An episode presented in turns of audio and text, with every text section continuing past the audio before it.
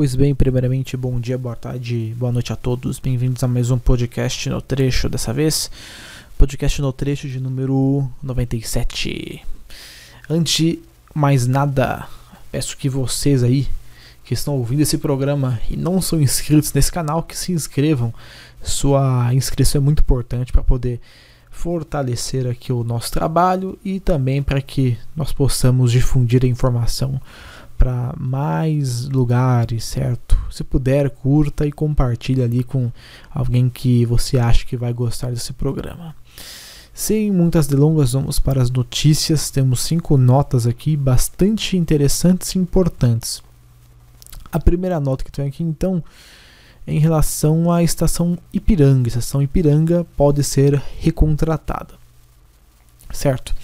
É, o metrô então pretende já dar continuidade ao processo de expansão da linha 15 prata, certo? A gente sabe que tem uma, uma alça já sendo construída que vai até Jardim Colonial, as vias em teoria vão até lá e a estação está sendo construída. Agora o metrô pensa em adiantar o processo para que o monotrilho chegue na outra ponta e se integrando lá na linha 10 da estação Ipiranga. Para isso, ser realizado, o metrô vai precisar realizar um alteamento de uma rede de alta tensão que passa é, no eixo dessa extensão do monotrilho até Ipiranga. E tudo é, acaba indicando que essa, esse alteamento da rede de alta tensão possa acontecer ainda é, nesse semestre. É, esse prolongamento da Ipiranga tem em média ali 2 km de extensão, como já bem disse, tem a integração com a linha 10. A gente não sabe se vai haver uma reforma da estação Ipiranga da linha 10. Hum, por exemplo, no mesmo caso, no mesmo naipe que teve ali em Tamanduateí, quando se integrou com a 2. Mas mesmo que não tenha alguma reforma estrutural de grande porte, vai precisar ser feito porque a estação já está um pouquinho antiga, está tá um pouquinho largada ali. Alguma intervenção deverá ser realizada. De acordo com o que a gente sabe, quem vai dar prosseguimento à extensão das vias vai ser o mesmo consórcio que construiu o trecho atual, que no caso seria o consórcio Expresso Monotrilho Leste, certo? E eventualmente, com a chegada da linha 15 Ipiranga, a gente tem até a possibilidade de uma possível integração com a linha 5. É, houve ali um tempo atrás relatos que a linha 5 seria expandida após Clabin, né? Pode ser que num futuro um pouco mais distante a gente tenha ali na, na estação Ipiranga um verdadeiro hub, né? Linha 10 ali, indo para é, a região central ali no Brás, ou se não, indo para Santo André, e a linha 5 Lilás podendo ir acessar as regiões da Zona Sul, que é bastante interessante, vai modificar o fluxo de passageiros e, consequentemente, aliviar certos gargalos no sistema, sobretudo Vila Prudente, que atualmente é o principal ponto de convergência dos usuários da linha 15 prata, certo? Então essa é a nossa primeira nota. Vamos passar então para segunda notícia que também é muito boa em relação às portas de plataforma é, foram instaladas portas de plataforma na estação de Vila Madalena. E não só instaladas, como agora elas estão operando plenamente, certo? A instalação dessas portas começou lá no ano passado. A gente viu ali várias imagens circulando na internet do processo de montagem, o reforço da plataforma, a montagem dos equipamentos, dos postes, dos travessões, da instalação do, da, da parte fixa, da parte móvel das portas, todo o componente eletro, eletrônico que está envolvido. É um processo demorado e depois você tem o comissionamento das portas, que é realmente botar ela para funcionar de maneira autônoma. Isso estava acontecendo aí nos últimos meses e finalmente, é, depois de toda essa bateria de testes, as portas de plataforma de Vila Madalena estão plenamente funcionais. Essas portas elas fazem parte de um contrato da Alstom, não são as portas de plataforma que foram contratadas anteriormente. É, a Alstom tem um contrato ali com, a, com o metrô de instalar portas de plataforma em algumas estações. Aqui no caso vai da linha 3, da linha 3, da linha 2, a gente tem Vila Madalena e Vila Prudente. na linha 1 azul, que vai ser a próxima provavelmente a ter porta de plataforma, você tem um contrato para instalação em Tucuruvi e outro lá em Jabaquara. E na linha 3 também, na estação Corinthians Itaquera e na estação Palmeiras Barra Funda, é o mesmo contrato. As outras portas foram providenciadas por um contrato externo, que aí sim é aquele contrato do consórcio Cobra, que vai fazer um monte de fachada. Em suma, mais segurança para os passageiros, melhor eficiência para o sistema, já que ele vai estar mais livre de interferências externas.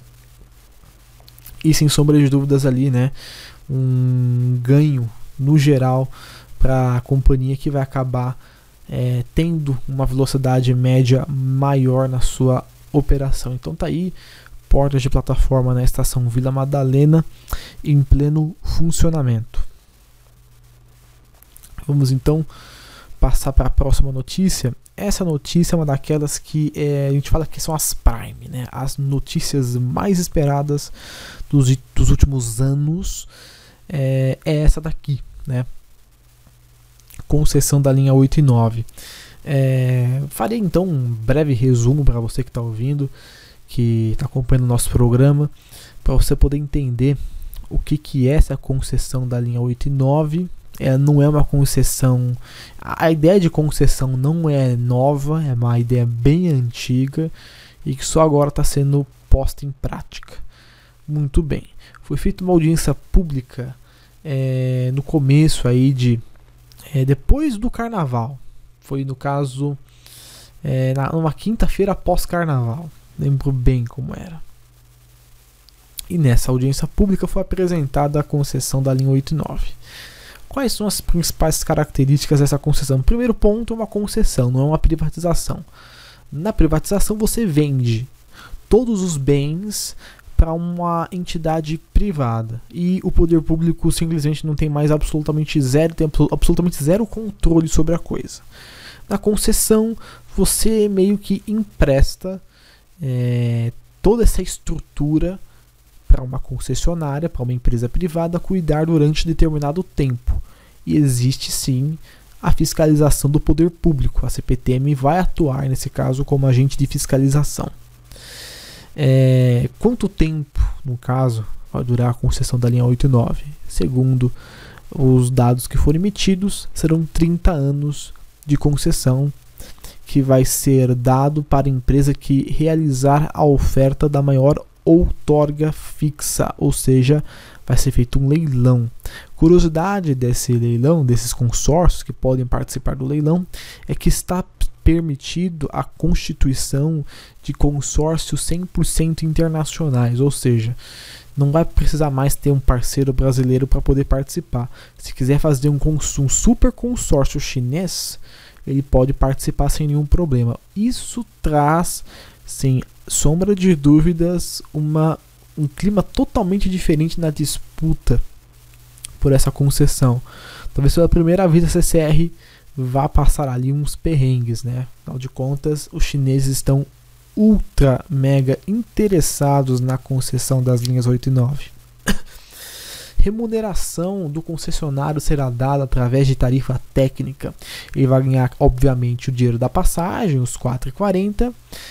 As gratuidades serão ressarcidas pelo governo do estado e uma tarifa técnica adicional por cada passageiro transportado.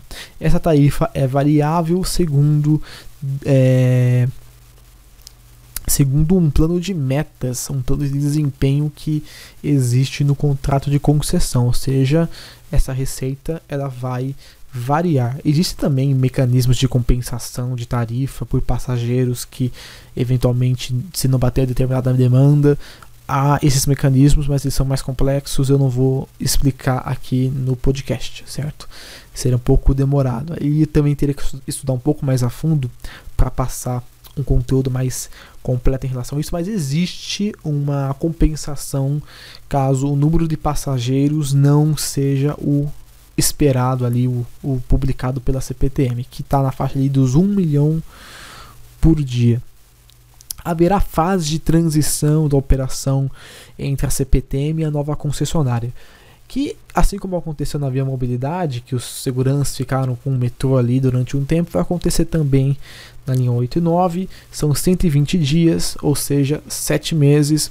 A CPTM vai treinar os primeiros funcionários da concessionária e esses funcionários da concessionária vão retreinar os outros funcionários, ou seja, vai ser um processo de multiplicação.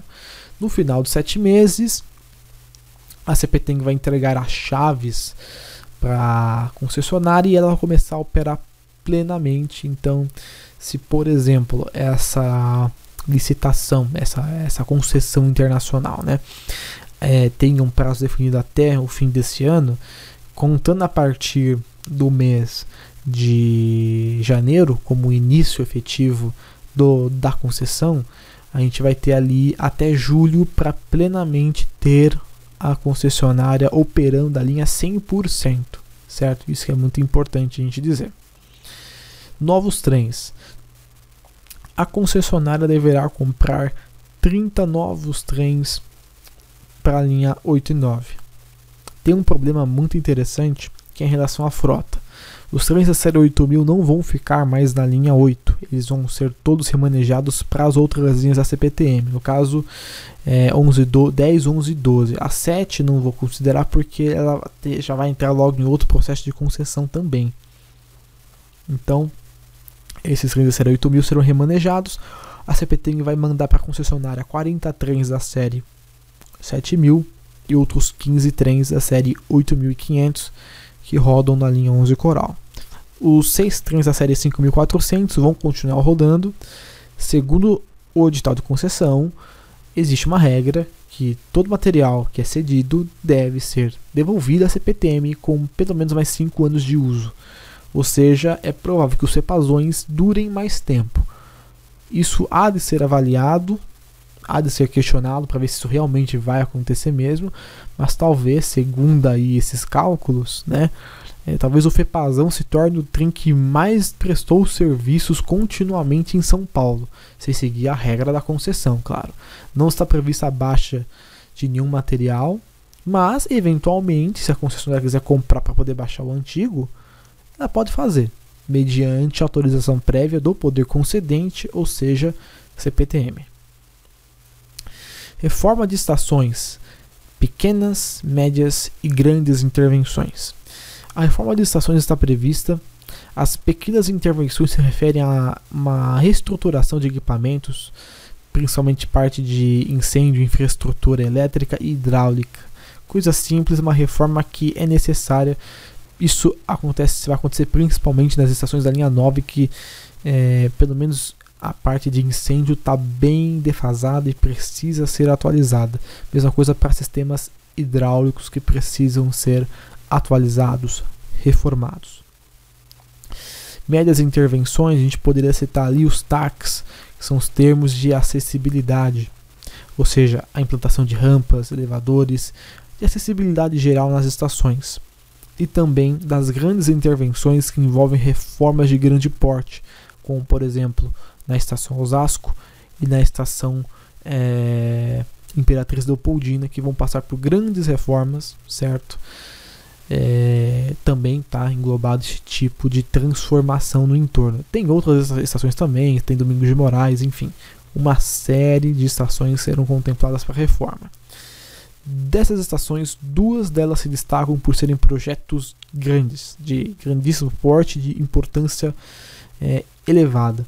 A primeira delas é a reconstrução da estação Buitá, lá em Itapevi, no trecho entre Itapevi e Amador Bueno, na extensão operacional. A estação Buitá foi demolida em 2010 para que é, fosse feita a remodelação do trecho que operava em bitola métrica para começar a operar em bitola larga. Nessa, a estação é, Itapevi Amador Bueno e Santa Rita foram reconstruídas, mas Ambuitá e Semenrita não foram. Nada indica que a estação Semenrita voltará, mas Ambuitá é uma exigência do governo, então será reconstruída a estação Ambuitá, atendendo uma reivindicação dos moradores de Itapevi. Além dessa estação, está prevista a construção da estação Lapa unificada, ou seja, aquele projeto de juntar as duas lapas em uma só vai ser contemplado através dessa concessão. Vai ter duas plataformas centrais, uma para a linha 8 outra para a linha 7. Vai ter, se eu não me engano, uma via para o TIC e duas vias para carga. Então, vai ser uma estação bem ampla. As duas estações Lapas atuais elas serão desativadas e você vai ter acesso tanto na Lapa de baixo quanto na Lapa normal, né? Julga, falando de maneira até um pouco errônea, Lapa de cima, se é que eu posso falar assim. É, vai ser uma estação com um design muito bacana, uma estação meio que em X, né? Ah, são quatro entradas, duas de cada lado e os principais pontos, o Mercadão, a, o terminal de ônibus ali da Lapa vai ser atendido plenamente, o outro lado da Lapa também vai ser atendido, vai facilitar muito. E no caso dessa estação Lapa, é, está prevista na construção também a separação física né, entre o lado da linha 7 e o lado da linha 8, uma vez que o lado da linha 7 também será concedido. Provavelmente, aí não é uma certeza, quando houver a concessão da linha 7, talvez seja cobrado a reconstrução da estação Água Branca unificada com a linha 8. Isso é uma possibilidade, não é uma certeza absoluta, mas quem sabe um dia isso pode se tornar realidade. Já falei sobre a frota de trens temporária, né, que são os 40 trens da série 7000 e os 15 trens da série 8500, mais os 6 trens da série é, 5.400. Detalhe, desses 7.000 que estão chegando na concessionária, que vão chegar para a concessionária, estão incluídos duas composições imobilizadas. O famoso é, Q08 e o Q48, uma vítima de um impacto frontal, um choque de trens, perda total, mais canibalismo, e outro trem vítima de uma descarga atmosférica que torrou a composição. Então, as duas composições terão que ser reformadas. E detalhe, né? Voltando a falar da questão dos trens, esses 33 vão chegar na concessionária e, a, e os trens que a CPT me emprestou deverão ser devolvidos. No caso, os 15.8.500 da linha 11 vão voltar para o local de origem e 15 trens da série 7000 que também deverão voltar. Esses aí podem ser os reformados, podem ser os normais, enfim, a concessionária que vai decidir. Certo?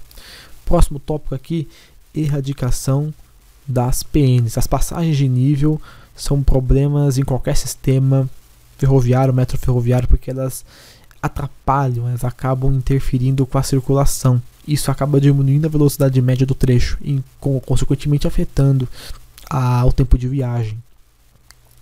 Na concessão está prevista a erradicação de todas as PNs, existem planos específicos para cada uma delas, temos destaques especiais para as lá em Amador Bueno, certo? Que vão exigir ali um alargamento de túnel, recapeamento de vias, construção de muros e uma outra PN muito peculiar que é chamada tecnicamente de PN folha, que é a famosa PN da favela do Moinho. Essa PN é uma coisa um pouco mais crítica.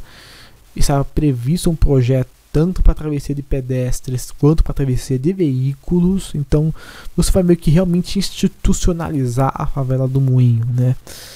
É, o problema é que vai ter a questão social, vai ter uma questão talvez de desafeto, de pessoas que talvez não queiram o fechamento da PN, mas é, provavelmente o Estado, o poder concedente, vai auxiliar a concessionária nesse aspecto, no aspecto de segurança. Né?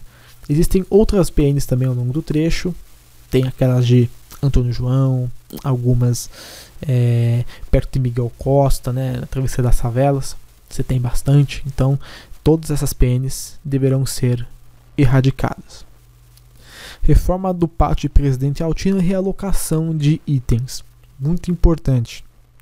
Pátio Presidente Altino será é, recapacitado. O que a CPTM tem lá de, de, de funções será levado parcialmente para outros lugares. A concessionária deverá construir, né, é, reconstruir para a CPTM alguns setores que existem em Altino que não existem na, na CPTM. Você tem ali alguns setores, como por exemplo, é, setor de trilhos e brita, que está tá planejado para ser construído lá perto da linha 13, lá em Giro Goulart um, alguns outros setores, principalmente mecânica, pantógrafos, na região de Engenheiro São Paulo e um outro pequeno complexo administrativo na região da estação Brás, naquela área livre, vai ser construído novas edificações. Então, a concessão também contempla investimentos em outras linhas, certo?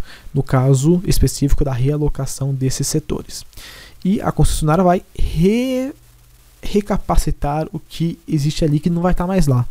Inclusive com a compra de novos equipamentos de manutenção, trens, vagões, é, ferramentas, enfim, tudo que for necessário. Locomotivas também deverão ser compradas pela concessionária, que é muito importante. Então, vai ser feito um investimento vultuoso na recapacitação de Presidente Altino, algo muito importante.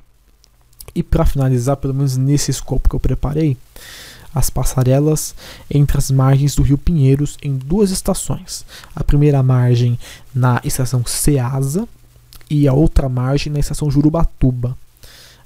O objetivo dessas passagens entre o Rio Pinheiros é propiciar o atendimento das é, comunidades lindeiras à estação, principalmente aquelas que acabam não tendo ali uma ponte para travessia, né? Então a passarela vai ajudar. A passarela não vai ser é, da área paga, vai ser uma área gratuita. Então o pessoal vai poder utilizar a passarela normalmente e entrar na estação sem nenhum problema pagando a tarifa normalmente. Então são alguns pontos bem interessantes que a CPTM quer colocar ali. Existem outros pontos também, como a questão da sinalização, a não obrigatoriedade da instalação do CBTC, que deve ser sim questionada. Existem muitos questionamentos a respeito da concessão. Estavam até, acho que sexta-feira agora, no dia, se não me engano foi dia 6 de fevereiro. Fevereiro não, a gente já está em março, 6 de março teve uma audiência pública em São Roque é, ou Mairink, acho que foi uma dessas duas cidades, para definição sobre se a concessão vai contemplar também a extensão da linha 8 até essas cidades. Ela passava lá, faz parte da malha CPTM, a concessionária pode, mas não é obrigada. Então está sendo discutido isso, é uma maneira de, de reviabilizar esse trecho. Se vai dar certo ou não, a gente só vai ficar sabendo depois.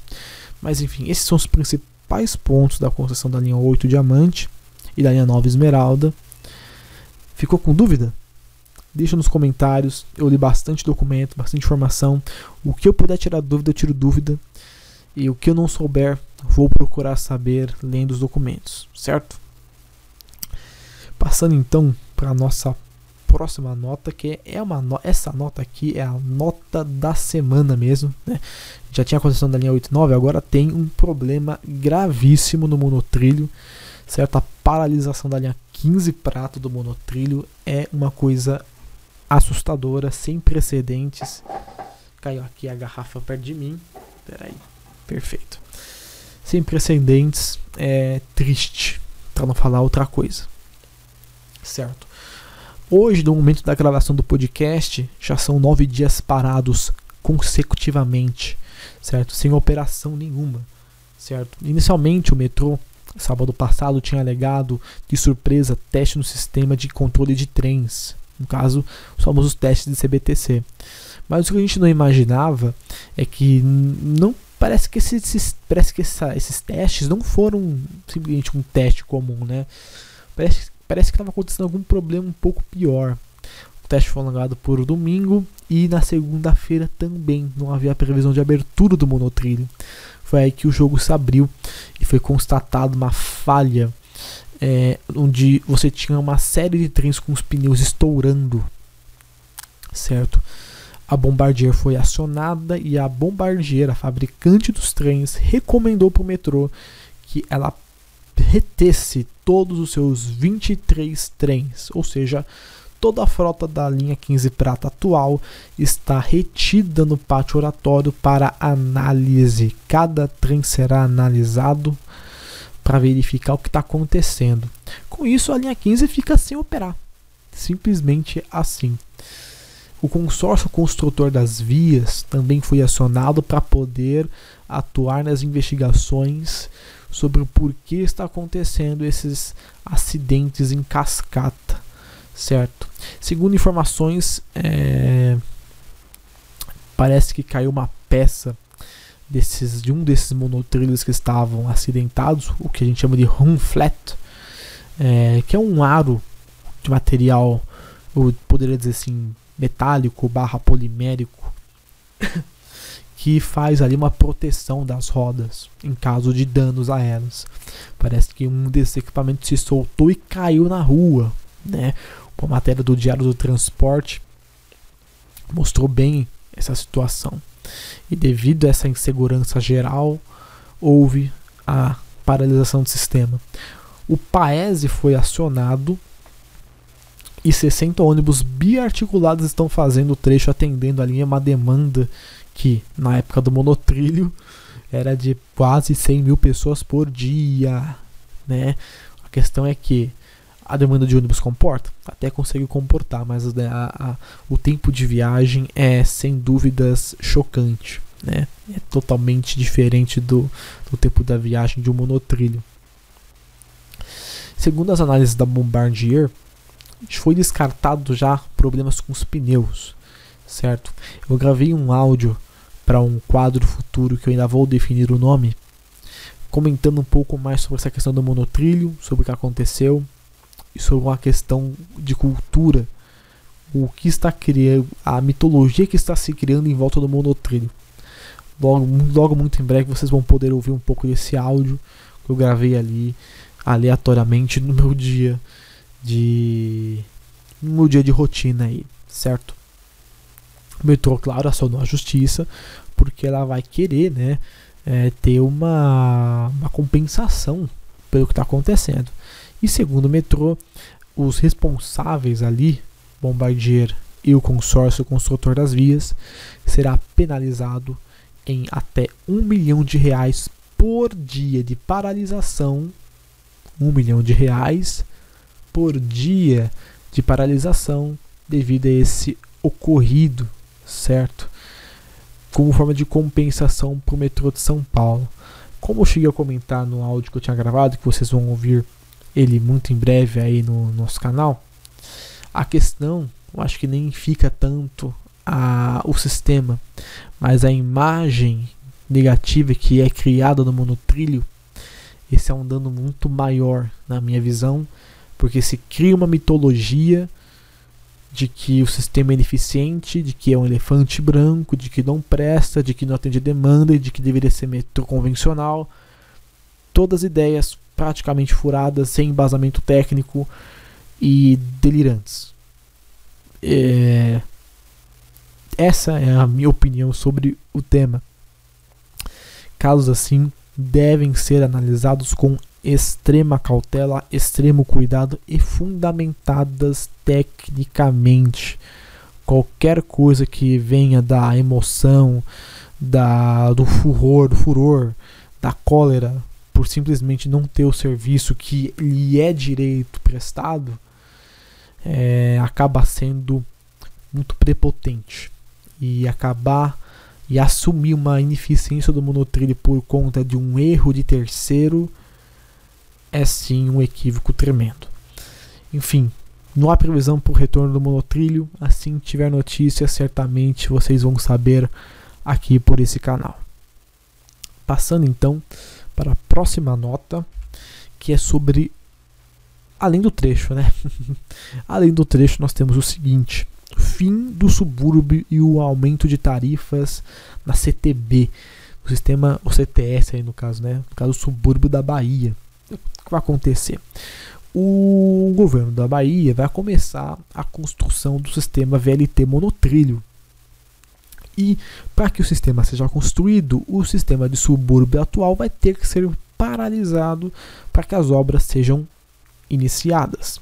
O problema é o seguinte: a questão do que vai substituir esse sistema. Provavelmente vai ser o sistema de ônibus de apoio. Mas aí é que a coisa engrossa, porque observe a situação que está em xeque aqui.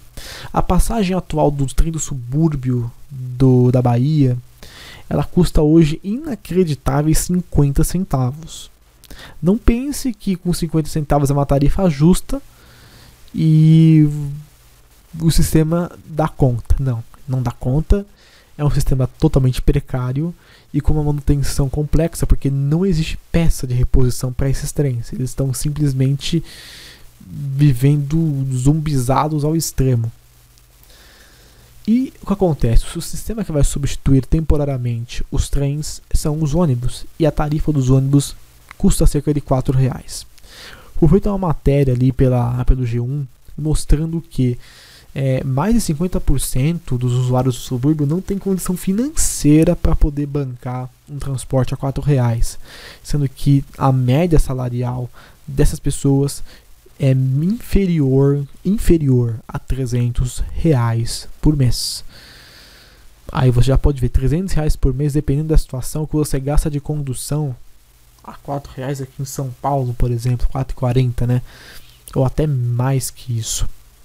Imagina para o pessoal que está lá, que vive nessa dificuldade. Então o Ministério Público entrou em ação para viabilizar um transporte social nesse sentido. É, o VLT monotrilho vai ter uma tarifa inicial de 13,70. Né? Ele vai ter uma importância até um pouco mais porque ele vai ligar, a, ele vai ser integrado ao metrô eventualmente. Mas vai haver um baque na tarifa, até porque o sistema é novo e vai exigir uma manutenção aprimorada. Nesse meu período, o que está sendo pensado é, na, é talvez no subsídio desses ônibus por parte do governo e a tarifa social aplicada de 50 centavos nessa faixa.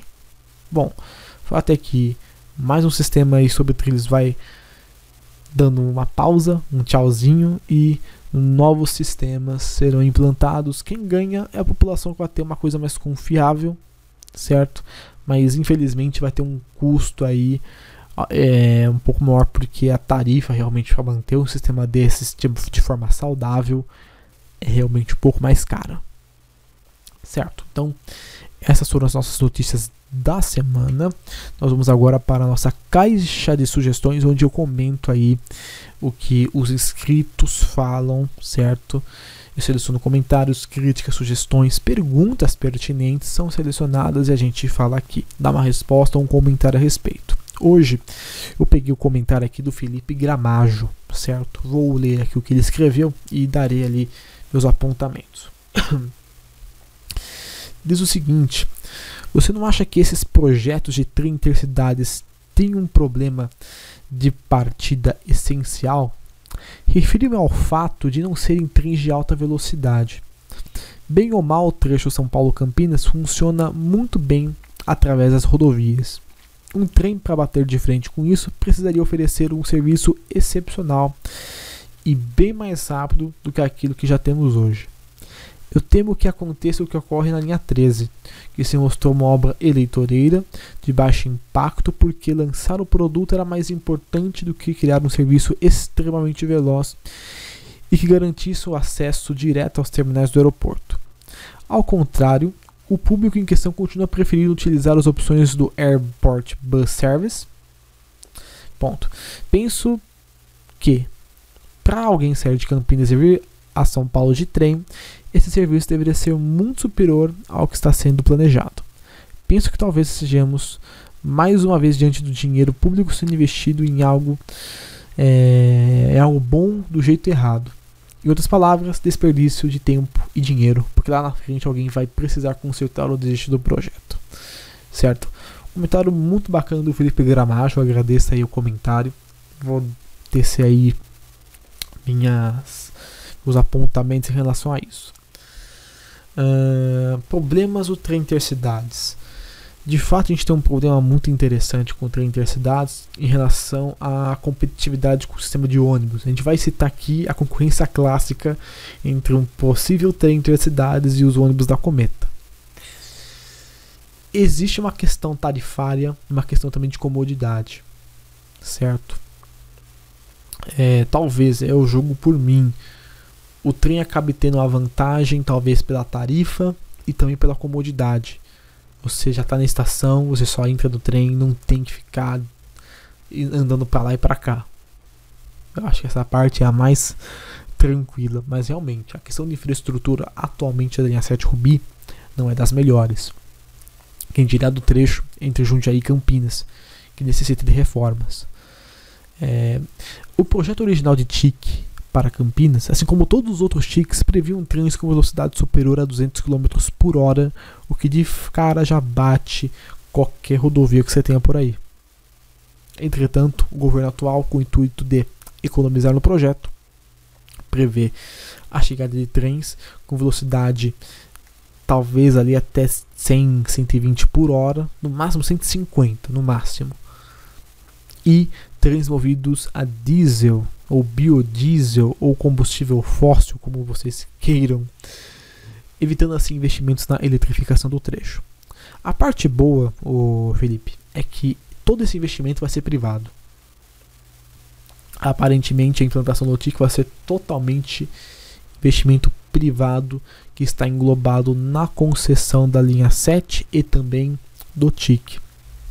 O paralelo que você fez com a linha 13 Jade é interessante, porque no caso da linha 13 Jade, o que aconteceu? Ela foi implantada de uma forma da qual você não tinha os pré-requisitos para uma operação plena. E qual era o pré-requisito para uma operação boa da linha 13? Que a sinalização da 12 estivesse em boas condições. Ela está? Não está em boas condições. A sinalização da linha 13 permite intervalos de até 6 minutos. A intenção da CPT é diminuir o intervalo para até 3 minutos, possibilitando o encaixe de faixas da linha 13 na linha 12, sem impactar o carrossel da linha 12. A questão da chegada até o aeroporto é uma questão de. Eu, eu, eu, eu, configuro como azar, porque a concessionária privada não permitiu a construção. A CPTMI queria, mas não foi dado ali esse direito a ela. Então, diríamos que foi o atraso que acabou ocasionando numa negação futura. Infelizmente, a vida tem dessas. Entretanto, a linha 13, ela, claro, tem um potencial muito grande, mas poderia ser melhor planejada, melhor organizada, para que de fato servisse ao aeroporto. Mas para isso a gente depende de outros investimentos, sobretudo a interligação direta na linha 13 com os terminais. E como você disse, opções como o Airport Bill Service acabam sendo até um pouco mais em conta. Até porque o Expresso Aeroporto, da luz até o aeroporto, ele sai em horários muito espaçados, você não tem uma regularidade, o que torna a viagem até lá um pouco cansativa e ter que pegar uma baldeação na linha 12 ou pegar um connect que vai lotado não é lá das melhores opções. Então é compreensível que atualmente a linha do aeroporto não acabe sendo uma opção tão notável assim. No caso de Campinas, a gente reza, porque, claro, haverá uma via exclusiva para o TIC. Nós não temos informações se essa via será retificada, que melhorias ela vai sofrer, o que vai acontecer. Mas, é, pelo menos o trecho entre Barra Funda e Jundiaí. É porque o trecho dali pra frente vai ser só, só realmente a via do TIC. Mas tudo isso deve ser analisado com cuidado. Como vai ser concessionado é capaz que a iniciativa privada crie um método para tentar atrair os passageiros. Serviço de bordo. Você compra passagem na própria estação, embarca na própria estação, comodidade, certo? A propaganda do trem, a viagem do trem acaba sendo até mais segura, mais confortável, querendo ou não. Enfim, existem diversas maneiras de vender o peixe. A CPTV, por enquanto, com a linha 13, não está sabendo nem vender o peixe nem conseguir solucionar as questões técnicas, técnicas, até porque nem a sinalização ela conseguiu finalizar ainda na linha 13. Quem dirá, né, na linha 12 e outros trechos. Enfim, isso é algo que ela está planejando melhorar. Mas eu acho que no trem intercidades isso talvez não aconteça, porque o que vai estar em jogo na no trem intercidades é o dinheiro de financiadores e dinheiro de financiador, ele quer ter retorno e ele vai fazer o possível e impossível para que o investimento dele renda grandes lucros lá na frente. Esse é meu posicionamento, espero que você tenha gostado. Aos ouvintes também que gostaram aí desse posicionamento, comentem, deixem no comentário algumas discussões interessantes que eu vou ler as melhores e responder. Por enquanto foi só do Felipe Gramajo. E quem sabe na semana que vem a gente tenha um outro comentário. Para finalizar, eu vou para as fotos da semana. Nas fotos da semana tivemos dois registros, certo? O registro que foi feito por mim, né? Eu estou fazendo um alto jabá da, do prédio da estação Jundiapeba da linha 11 Coral. É uma estação, uma das pouquíssimas que ainda tem o prédio é, original da estação. Não lembro se era original original, mas é, o, é um prédio antigo, certo? Lá na estação Jundiapeba. É, a estação Jundiapeba que será eventualmente concedida para entes privados realizarem sua reforma e consequente exploração comercial.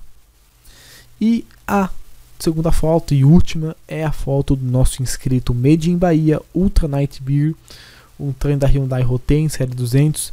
Eu não peguei certinho onde esse trem estava, mas é uma captura bem legal, parece que ele estava um trecho em paralelo com alguma rodovia, algo do gênero. Uma foto bem bacana ali do Ultra Night Beer, nosso inscrito Made in Bahia. Certo? Então esse é o nosso podcast hoje mais longo, mais detalhado, com muito mais informação. Agradeço a todos que puderam vir até aqui. Tenham todos uma ótima semana. Não se esqueçam de se inscrever no canal, deixar, sua curtida e compartilhar com os amigos e colegas. Mais uma vez, desejo a todos agora sim uma, uma ótima semana e até a nossa próxima edição do podcast do Trecho.